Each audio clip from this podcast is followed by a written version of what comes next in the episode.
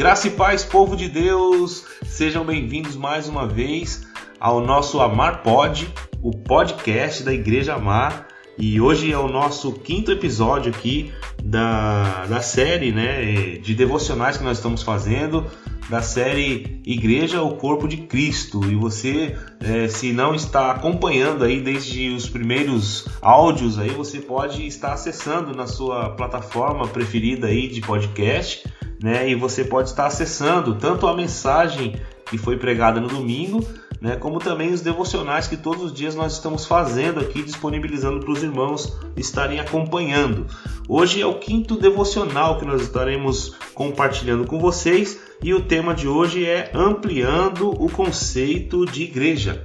É, eu tenho aqui uma, uma leitura para fazer para vocês, é, e o autor é o, é, o, é o Wayne Gruden, e ele diz o seguinte: a igreja é uma comunidade de todos os cristãos de todos os tempos. Essa definição compreende que a igreja é feita de todos os verdadeiros salvos. Paulo afirma: Cristo amou a igreja e entregou-se a si mesmo por ela. Efésios 5:25. Aqui o termo a igreja é usado para referir-se a todos aqueles pelos quais Cristo morreu para redimir todos os salvos pela morte de Cristo. Isso, porém, inclui todos os verdadeiros cristãos de todos os tempos, tanto os salvos do Novo como do Antigo Testamento. O plano de Deus para a igreja é tão grande que ele exaltou Cristo a uma posição de suprema autoridade por amor à igreja e pôs todas as coisas debaixo dos pés e, para ser o cabeça sobre todas as coisas, o deu à igreja, a qual é o seu corpo, a plenitude daquele que tudo enche em todas as coisas. Efésios 1, 22 e 23.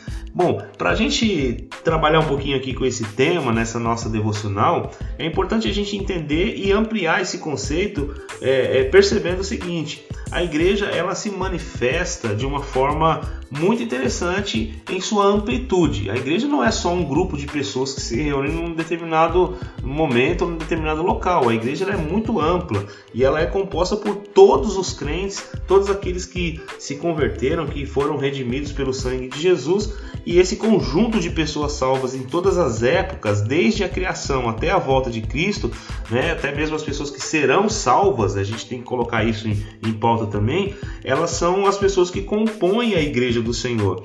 E tem um texto muito interessante, né, que vai fazer a gente ter uma reflexão aqui até um pouco mais ampliada, que é o texto de 1 Tessalonicenses, capítulo 4, versículo 16 e 17, que diz assim, ó: Porquanto o Senhor mesmo, dada a sua palavra de ordem, ouvida a voz do arcanjo e ressoada a trombeta de Deus, descerá dos céus, e os mortos em Cristo ressuscitarão primeiro. Depois nós, nós aqui, ó, os vivos, os que ficarmos, seremos arrebatados juntamente com ele entre as nuvens, para o um encontro do Senhor nos ares. Assim estaremos para sempre com o Senhor. Nós que aqui estamos vivos, vamos encontrar também com aqueles que vão ressuscitar, aqueles que já morreram, os cristãos que já morreram, que vão ressuscitar para se encontrar com o Senhor nos ares, no grande dia do arrebatamento. Então, nós que aqui estamos, iremos nos unir a uma igreja que é invisível aos nossos olhos, né? mas visível aos olhos de Deus. Todos aqueles que creram no Senhor Jesus vão se reunir. Pessoas de várias épocas, cristãos de todos os lugares do mundo estarão sendo reunidos na presença de Deus. Que coisa linda, irmãos, fazer parte desse projeto do Senhor, né? Então a igreja ela é muito ampla, ela não é somente uma localidade, né? Mas também a gente precisa é, ter é, diante de nós o conceito de que quando a gente crê em Jesus, aceita Jesus de todo o nosso coração, a gente começa a fazer parte da igreja, dessa igreja que é conhecida né, na sua universalidade, a igreja de todos os crentes de todos os tempos. Nós fazemos parte dela, mas a Bíblia também vai nos orientar que nós devemos fazer parte de uma igreja na sua localidade. Então você deve ter uma igreja próxima de você, onde você congrega, e se você não tem, você deve ter uma igreja para você congregar, né? Deve ter isso no seu coração. É, e essa igreja local é a igreja que se reúne numa determinada localidade, né? E, e, e, no começo a gente sabe que no princípio do cristianismo a igreja ela não tinha os templos como nós temos hoje, não tinha as denominações, né, batistas, metodistas e por aí afora. Não, essas igrejas elas eram, elas eram conhecidas pelo nome da sua cidade. Por isso mesmo Paulo escreve é, a carta de Paulo aos romanos, porque ela é destinada aos cristãos que residem ali em Roma. A carta de Paulo aos Gálatas, que é destinada aos cristãos da igreja da Galácia, carta de Paulo a, a, aos Filipenses, destinada aos irmãos da igreja de Filipos, né? E por aí afora, né? Tessalonicenses, a igreja de Tessalônica. E aí a gente vai perceber que os nomes das igrejas eram relacionados às cidades.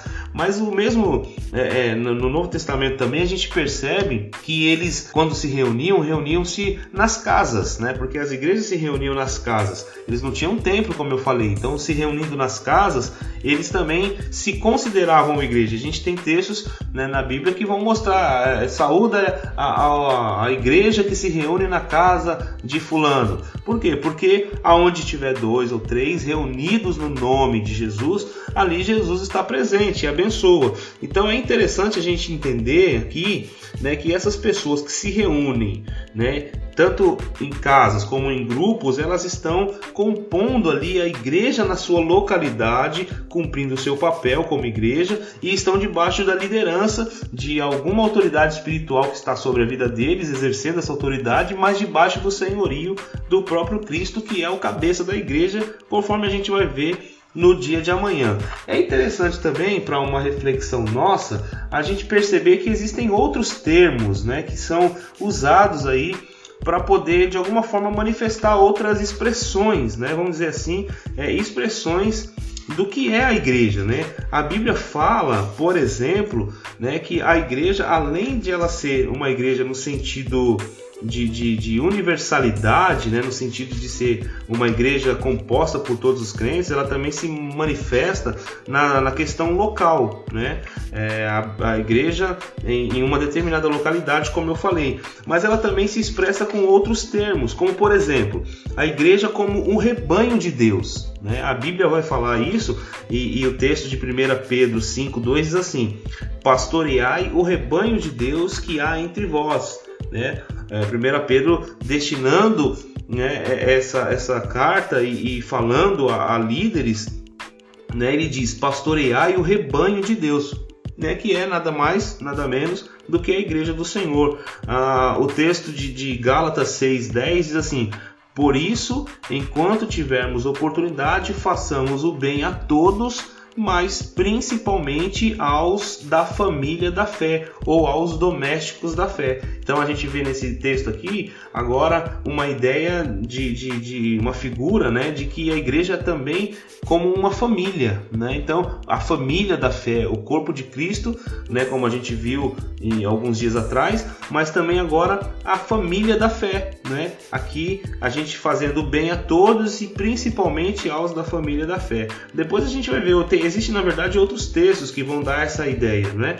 Mas a gente tem aqui, por exemplo, também uma, um outro conceito, né? A igreja como um sacerdócio real, onde todos os crentes eles que, que se que compõem a igreja eles são na verdade um sacerdote não tem um, um, uma pessoa que representa ela diante de Deus mas como era por exemplo o povo de, de, Israel no Antigo Testamento não a igreja do Senhor toda ela é uma igreja de sacerdócio e de sacerdotes e aí em 1 Pedro 2,5 diz assim: Também vós mesmos, como pedras que vivem, sois edificados para casa espiritual para ser sacerdócios santos a fim de oferecer de sacrifícios espirituais agradáveis a Deus por intermédio de Jesus Cristo.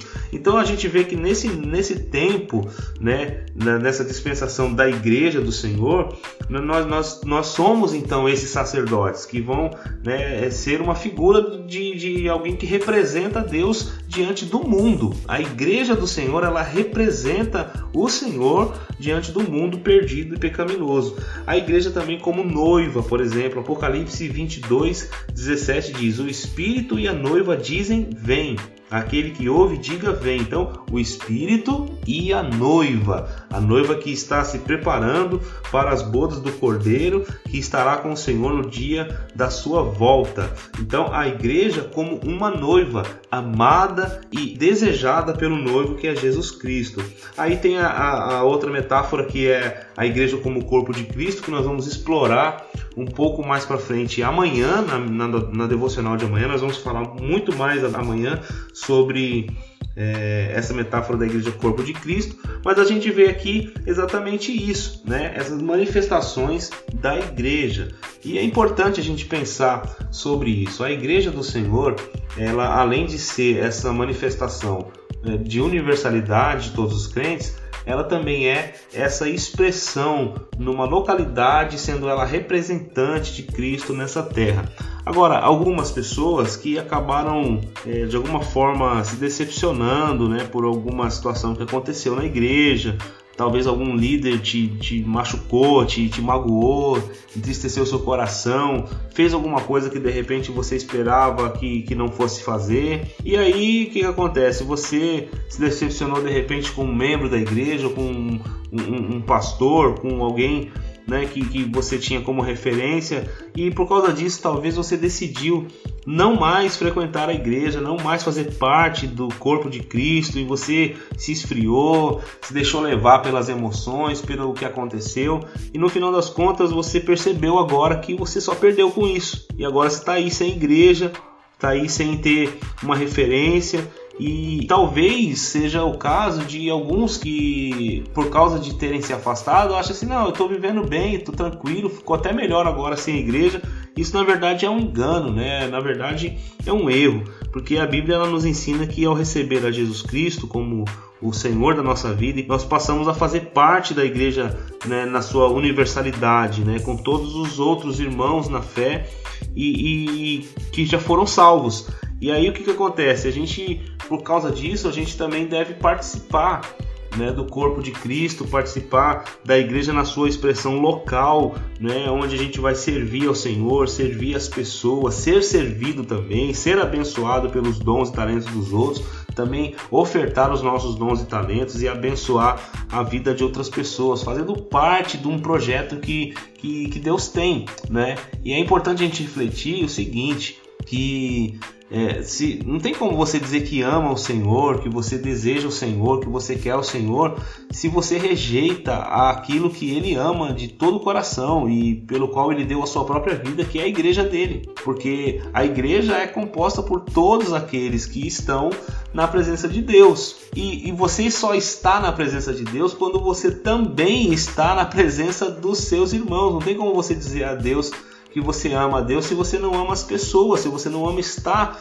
junto das pessoas. Né? Então é, é, é uma, uma situação muito complicada você não querer estar no meio dos outros irmãos, porque a Bíblia diz que nós somos é, partes e membros do corpo de Cristo, como também nós somos membros uns dos outros e estamos e devemos estar ligados uns aos outros. Então a minha, o meu apelo a você é que você reflita sobre isso, né? Que você se volte para Deus e diga: Senhor, né, eu me arrependo de estar assim afastado, de estar distante, não só do Senhor, porque às vezes a gente se engana achando que não está afastado porque a gente ora e a gente lê a Bíblia, a gente jejua, mas de repente você faz tudo isso e você está negando a, a, a, igreja do Senhor aquilo que ele realmente ama. Jesus morreu por nós. Então, né? Repense essa questão e coloque sua vida diante de Deus para que você possa participar de todas as bênçãos que o Senhor tem para as nossas vidas. Afinal de contas, a igreja ela é a representação de Cristo aqui nessa terra. Quando nós fazemos parte de um grupo, de uma igreja, nós estamos manifestando a glória de Deus no mundo, tá bom? Que Deus te abençoe. Vamos orar para que Deus nos, nos toque de uma forma especial nessa, nesse devocional, amém? Pai, eu quero te agradecer, Senhor, por esse momento especial. Quero te louvar pela vida dessas pessoas que estão nos, nos, nos ouvindo agora. Eu quero te pedir, ó Deus, que os membros das igrejas locais, de cada uma das denominações que existem, Senhor, ela, essas pessoas possam, ó Deus, viver de uma forma muito intensa a tua palavra, sendo abençoada por ti, sendo, ó Deus, é, é, vivificada pela tua presença, Senhor. Eu oro pela comunhão entre os membros do corpo de Cristo, entre os membros das igrejas, ó Pai, para que o teu Espírito trabalhe a unidade do corpo de Cristo na vida das igrejas, ó Pai. Eu oro para que os pastores e líderes possam se unir na fé, no, no, no desejo de te buscar, de te honrar e abençoar as pessoas para que as vidas sejam mais importantes do que as coisas que elas têm, as coisas que elas podem oferecer. Pai, eu te peço para que o Senhor toque no coração dessas pessoas que estão agora afastadas, ó Deus. É, coloca a tua graça, Senhor, sobre a vida delas para que elas possam refletir sobre tudo isso que nós falamos aqui, Senhor, e possam se voltar para o Senhor em arrependimento, Senhor, verdadeiramente Senhor, se voltando para Ti com arrependimento genuíno diante da Tua presença, Pai. Toca nosso coração de uma forma especial, é o que te pedimos em nome de Jesus. Amém e amém. Deus te abençoe, eu espero que você tenha sido muito edificado com o nosso conteúdo e amanhã tem mais, se Deus quiser. Fui!